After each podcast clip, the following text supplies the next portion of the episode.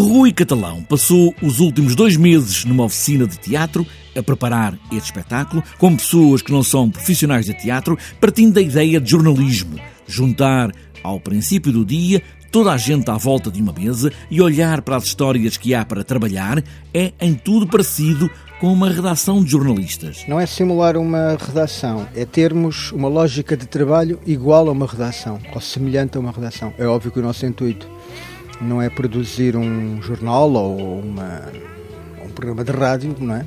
O nosso intuito é produzir um espetáculo, mas utilizando, digamos, a ferramenta básica de, de, de, de jornalismo, que é entrevistar pessoas. E entrevistar pessoas pressupõe uma pergunta, uma pergunta feita na rua, a pessoas que passam, a pessoas que estão ali, a homens e mulheres. Quais são as situações em que tu estás numa relação de submissão e as pessoas escolhem sempre o papel de submetidas?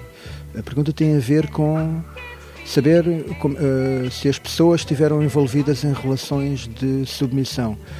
O que não quer dizer, quando, uh, ou seja, a pergunta não está a dizer que tu tiveste uma relação em que foste submetido ou que deixaste de submeter.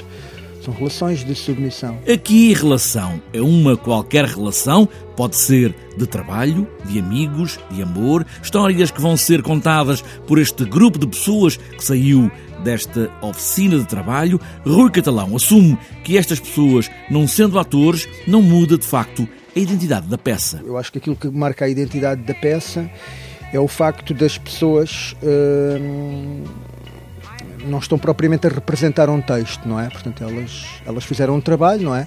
Recolheram, recolheram, recolheram histórias e agora estão, estão em reunião, estão em, digamos, estão a discutir o, estão a discutir o material e, e, estão a ver como é que a própria peça, digamos, como é que elas são levadas pela, pela peça, ou seja, o grupo, o grupo, o, o próprio grupo, digamos que está a ser, está a ser manipulado é? Está a ser manipulado para uma situação sem, sem ter necessariamente controlo, sem ter, sem ter necessariamente controlo dela. E a partir daqui tudo muda, tudo passa a ser uma outra coisa em palco até ao fim.